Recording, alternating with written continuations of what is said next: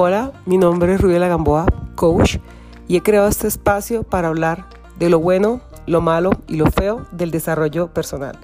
Para hablar de todas aquellas cosas y todas aquellas verdades que no se cuentan acerca del desarrollo personal. Para entender el porqué de nuestras conductas inconscientes, las cuales nos generan resultados que ya no nos gustan y que muchas veces no sabemos cómo abordar o enfrentar. Bienvenidos a este su espacio, Conversatorios con Ruby.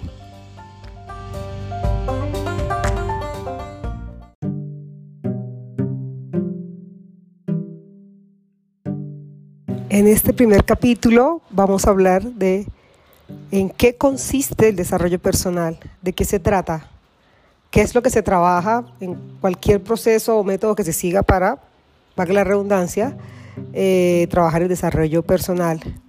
¿Cuáles son aquellas cosas que no nos cuentan y no nos dicen eh, sobre las realidades y las limitaciones que tiene el desarrollo personal? ¿Y a qué estamos dispuestos a renunciar para cambiar aquellos aspectos de nuestra personalidad que nos gustaría mejorar?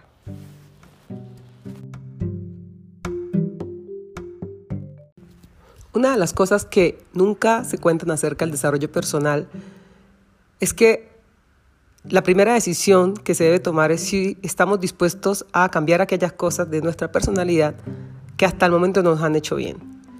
Todos tenemos una personalidad, todos tenemos un ego.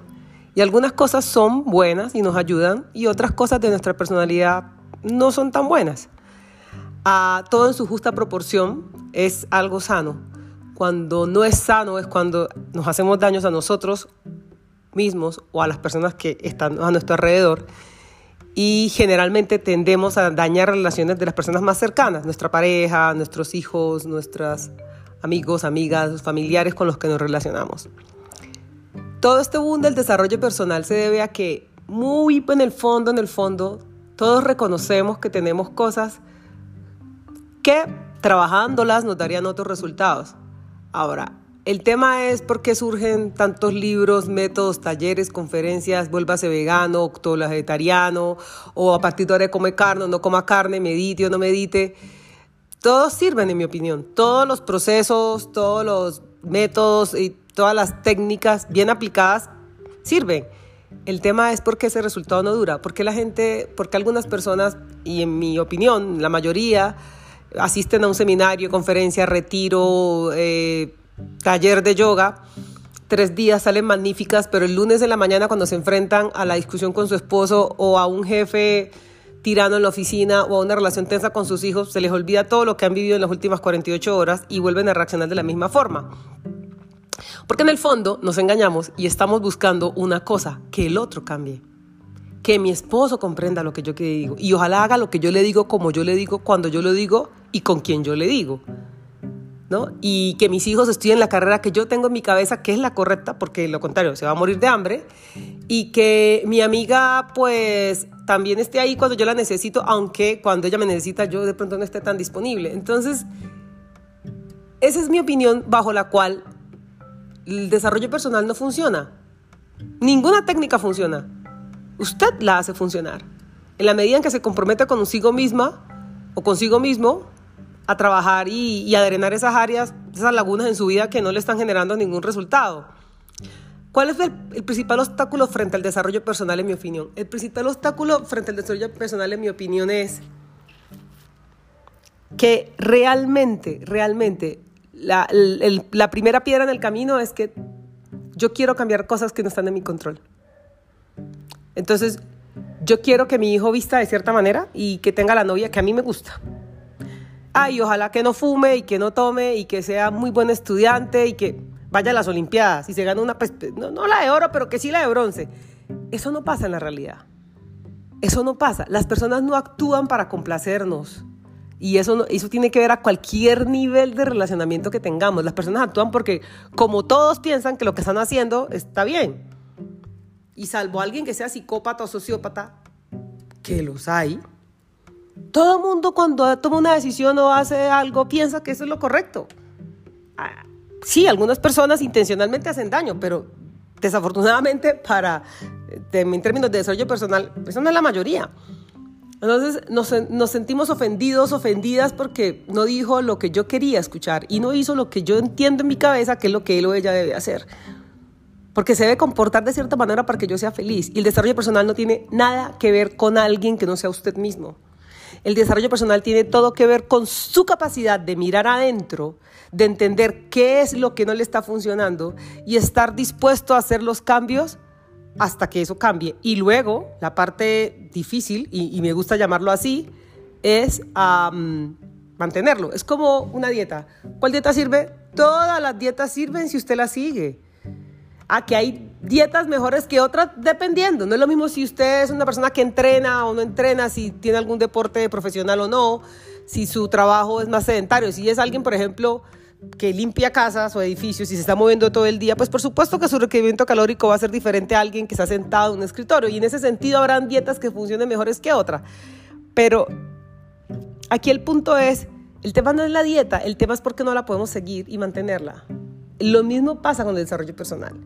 El tema no es el método, o el libro, o el conferencista, o el, o el gurú de turno, porque luego hay modas, ¿no? Hay modas para todo. El tema es, ¿estamos dispuestos a mantener la dieta mental, por así decirlo? A ser capaces de entender que los resultados, por no decir que en el 100%, en su 99.9 tienen que ver con las decisiones que yo tomo consciente o inconscientemente. Ese es el punto. Porque siempre va a ser más rico una torta de chocolate con una taza de brócolis. O sea, eso no está en discusión. Ahora, yo me puedo comer la torta de chocolate, pero evidentemente no todos los días y no tan seguido como yo pienso porque el cuerpo lo va a notar. Lo mismo pasa en el desarrollo personal. Yo puedo darme el lujo de tener un mal comportamiento, de ofender a alguien o de no portarme de una manera eh, empática con una persona. Pero si eso ocurre muchas veces durante un largo periodo del tiempo, lamento decirle que, que los resultados no le van a gustar. Entonces, lo que pasa es que el desarrollo personal se ha tomado como una puerta de escape, es, como la espiritualidad. Entonces, como el mundo es una porquería, yo me voy al, Tíbet a, ayunar y a rezar y a meditar y yo me desconecto del mundo. Que puede ser una razón, puede ser una alternativa, yo no digo que no, pero el tema es, eso no implica ningún trabajo en cuanto al desarrollo personal, porque yo no tengo que resolver ese trauma con mi mamá, con mi papá, con mis hermanos, con mis hijos, con mi jefe, con la gente que me rodea. Lo mismo pasa con el desarrollo personal. Yo lo puedo tomar como una excusa para no, para no trabajar aquello eh, de, lo que de lo cual yo quiero un resultado. Evidentemente tengo que trabajarlo si yo quiero ese resultado. O sea, nadie está obligado a hacer una dieta. Ahora, si usted quiere perder esos 10 kilos que tiene de más y verse divina en el traje de baño, en las vacaciones, donde usted las tome, pues evidentemente va a tener que preferir el brócoli sobre la torta de chocolate. Y no tiene nada de malo la torta de chocolate, es algo delicioso. Pero estamos clarísimos que si usted se lo come todos los días de postre, pues hay un resultado, que no va a ser el vers, que no va a ser el que si usted se quiera ver divino en el traje de baño en las vacaciones en la costa. Entonces, volviendo al eje central, el desarrollo personal, la primera decisión que una persona debe tomar conscientemente si está dispuesto a renunciar a aquellos patrones, conductas, comportamientos y acciones inconscientes que lo han llevado a los resultados que no le gustan. Porque supongamos que es una relación con su hijo. A mí me encanta cuando dicen los hijos rebeldes. Rebelde, a ver, hay, hay puntos de partida, ¿no? Una cosa, una cosa es que tu hijo no se comporte de la manera que tú esperas que se comporte, pero muy diferente es que ofenda o crea a alguien, ¿ok?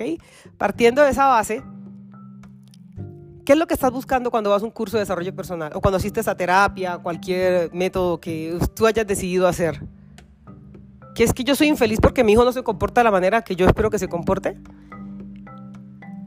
Qué pena, pero yo recuerdo tanto una vez... Eh, una psicóloga decía que los, cuando los papás llevaban a los niños a la terapia, ella le decía, es que usted entra con el niño, la relación es de los dos. Porque es muy fácil echarle la culpa al, niño, o al esposo, o al jefe. Y eso no quiere decir que usted permita situaciones de abuso en su trabajo. Pues para eso hay reglas, comportamientos y códigos laborales que prohíben que alguna persona abuse de otra en cualquier tipo de relación laboral. Pero lo que le quiero decir es que generalmente pasa por uno, el filtro pasa por mí. Y ahí es donde nos quebramos. ¿Por qué? Porque es difícil ver en lo que yo estoy fallando y luego que es difícil verlo, reconocer y aceptar que usted ha sido el peor causante de sus desgracias, pues no es fácil. Y luego, para rematar, una vez entendido el panorama, entablar las acciones sistemáticas, organizadas y, o sea, coherentes y conducentes que me lleven a un resultado. O sea, tomar la decisión de me como la taza de brócoli versus a la torta de chocolate todos los días. Y sí, eventualmente me podré tomar una tarta de chocolate, pero eso debe ser la excepción. Eventualmente a mí se me podrán salir los cables y salirme los cabellos con alguien, pero esa debe ser la excepción. Porque si no, la excepción se vuelve regla y usted vuelve a aquellos resultados que no le están gustando y que no y que le están generando problemas. Porque además se nota. Se nota cuando eh, de repente su amigo ya no le habla, se nota cuando de repente su esposo prefiere pasar tiempo con cualquiera menos con usted, se nota cuando su hijo le cuenta las cosas a su tía, que es su hermana, porque confía más en su tía que en usted, se nota cuando los negocios no le salen, se nota cuando usted ya no entra en el pantalón que solía entrar hace un año, se nota, se nota cuando a mí se me quita la paz mental, se nota cuando yo no soy capaz de disfrutar de las cosas buenas que tengo porque las que son malas me quitan energía, tiempo y esfuerzo y estoy tratando de no ahogarme en los problemas. Pero a pesar de los síntomas, inocentemente seguimos pensando que la responsabilidad es del otro. Que la culpa de que yo me sienta mal es que mi hijo no se porte como yo espero que, me, que se porte. Que la culpa de que eh, no se vean los resultados en mi trabajo es que es de mi jefe, obvio, es que él tiene toda la culpa. Y no estoy diciendo, habrá situaciones en las que sí, pero realmente mi punto aquí es, el desarrollo personal tiene todo y absolutamente que ver con la persona que decide entrar a un proceso. No tiene nada que ver con otros factores, porque usted no puede controlar a los demás. Usted no puede controlar cómo reacciona a su jefe, cómo reacciona a su pareja, cómo reacciona a sus hijos, sus amigos, sus hermanos, las personas con las que usted normalmente construye una relación. No hay manera de controlar eso. Nadie puede controlarlo. Y yo pienso que ese sí, ese es, en mi opinión, el gran error de las tendencias de todos los cursos, metodologías y talleres que se llevan alrededor del tema de desarrollo personal. Que no se enfocan en lo que es, en usted. Se enfocan en es que hay que mirar lo positivo de la desgracia. Una desgracia es una desgracia. Una desgracia, una muerte, la quiebra, un divorcio, es una desgracia. Ahora, lo que no tiene que volverse es una tragedia, ¿ok? O sea, lo que no tiene que yo, o sea, yo por la razón que sea, si se toma la decisión de divorciarse, lo que no tiene eso que llevar es a que se me desbarate la vida, que ya no pueda ni siquiera respirar por las mañanas porque no, era inevitable la decisión de la separación. Eso sí lo podemos, digamos, tramitar, pero que duele, duele. No somos de plástico. ¿Cómo no me va a doler a mí perder un negocio con el que, eh, digamos, ahora en esa situación de personas que llevan 20, 30 años con sus negocios y tuvieron que cerrar. ¿Cómo no va a doler? O sea, eh, y eso, ese tema de hay que mirar lo positivo, yo le diría, eh, lo importante es mirar cómo llegó usted ahí, porque sí, está claro que hay circunstancias como la pandemia que me forzaron a, a tomar una decisión, pero yo le puedo garantizar que revisando la historia o la trayectoria hasta que usted llegó ahí, habían conductas inconscientes que se practicaban hasta que llegaron a ese resultado. Y ahí es donde hay que mirar. Yo no tengo ningún control con la pandemia, pues no, somos dioses, pero yo sí puedo revisar qué son las conductas automáticas y sistémicas que me han llevado a un punto y decir, oiga, pero ¿por qué me comporto? Dicho esto, es necesario aclarar que toda conducta es una adaptación al medio. O sea, ninguna persona se comporta de cierta manera a no ser que se esté adaptando a una situación. ¿Me explico? Conocí el caso de una persona que desarrolló el alcoholismo porque era muy tímido y la manera en la que esa persona podía socializar era a través del alcohol. Y esto lo he escuchado bastante en personas que desafortunadamente han desarrollado alcoholismo. Mm, para esa persona no sentirse tímida, porque además trabajaba en, medios, era como, sí, eh, de televisión, esto. Claro, una persona que tiene que socializar, no es un académico en una universidad investigando, no solo en un laboratorio. Para ser sociable, entonces toma, porque entonces hay un dicho que es que ser tímido está mal. A ver, ser tímido, ¿por qué está mal? Todos, todos tenemos que ser extrovertidos y hablar con las paredes, no. Entonces, como hay que ser extrovertido, entonces conclusión yo tomo para poder desinhibirme y cuando eso se sale de los parámetros, entonces yo desarrollo alcoholismo. Entonces, ¿de dónde sacamos la idea de que ser tímido está mal y que ser extrovertido está bien? No, eso no tiene nada que ver, son características de la personalidad. Y ni una ni otra mejor que otra, son maneras diferentes de expresarse. ¿no? Lo primero que hay que hacer una vez de entender aquello que yo no puedo controlar es entender qué es lo que yo metí en la caja de positivo o negativo, bueno o malo. ¿Es que estar casado es bueno y ser soltero es malo o viceversa? ¿Es que ser soltero es bueno y estar casado es malo? Depende. Si usted está en un matrimonio abusivo, tal vez lo mejor que le convenga es separarse. Y si usted no disfruta ser soltero, tal vez sería chévere si usted consigue una persona con la que se entiende para compartir su vida. ¿No? No, no, se, no se trata de reglas generales, eso depende de cada circunstancia de cada persona y de su capacidad para entender sus acciones inconscientes. Porque en algún momento se para el cassette y uno dice, ¿qué es lo que estoy haciendo? Y si es una decisión y se quiere, puedo tomar otras respuestas frente a eso. Entonces, desarrollar alcoholismo porque yo soy tímido es algo absolutamente negativo, no tiene nada de positivo. Yo, ¿por qué tengo que tomar para ser sociable? O sea, ¿dónde sacamos la idea de que si yo soy tímido entonces está mal? Hay, muchas maneras de trabajar la timidez, pero si a alguien no le gusta salir, la fiesta, estar en medio de mucha gente y esa persona que disfruta un poco más de estar en su espacio, pues eso está bien. Lo que es patológico es que nunca ve a alguien y que nunca hable con nadie y que siempre esté solo. Eso de pronto sería patológico. Y también es igual de patológico aquella persona que no puede estar sola ni un minuto, que necesita constantemente estar agarrado de personas, fiestas, eventos. También está, o sea, quien está patológicamente solo o patológicamente acompañado está huyendo de, sí mismo. Es, es lo mismo, solo que el síntoma se ve diferente. Entonces, una vez entendido que el desarrollo personal pasa por mí y es para mí y solo para mí, y la segunda parte es, hay cosas que yo no puedo controlar, que no están en mi control. O sea, entender que somos humanos y que hay cosas que no tramitamos, que no son de nuestra, de nuestra eh, digamos, responsabilidad. Lo tercero es empezar a preguntarse, oye, ¿qué es lo que yo he catalogado como bueno o como malo? Volvemos al caso del matrimonio. Si yo estoy en un matrimonio que disfruto y que crezco y que me siento acompañada, respaldada, eh, ¿sí? amada, soportada, está perfecto. Pero si estoy en un matrimonio con una persona abusiva, pues, ¿cómo va a ser bueno estar casado? Entonces, el problema no es estar casado o estar soltero. El problema es en qué condiciones yo estoy casado o estoy soltera.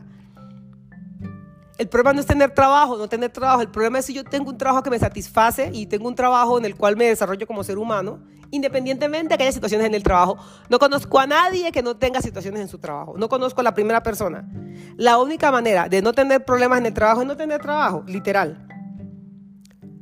O que yo sea capaz de interpretar las señales que me hacen entender que hay algo dentro de mí, inconscientemente seguramente, que no me permite tener los resultados que yo quiero.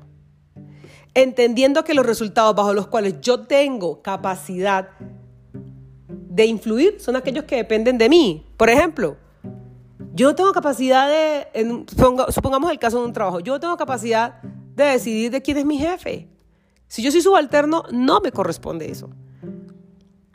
Independientemente de que yo en mi cabeza tenga y seguramente haya mejores candidatos del que está desarrollando la posición o el que está en la posición en el momento, eso no me corresponde. Entonces, si yo no tengo capacidad de cambiar eso, ¿qué sentido tiene quemar mis cartuchos ahí?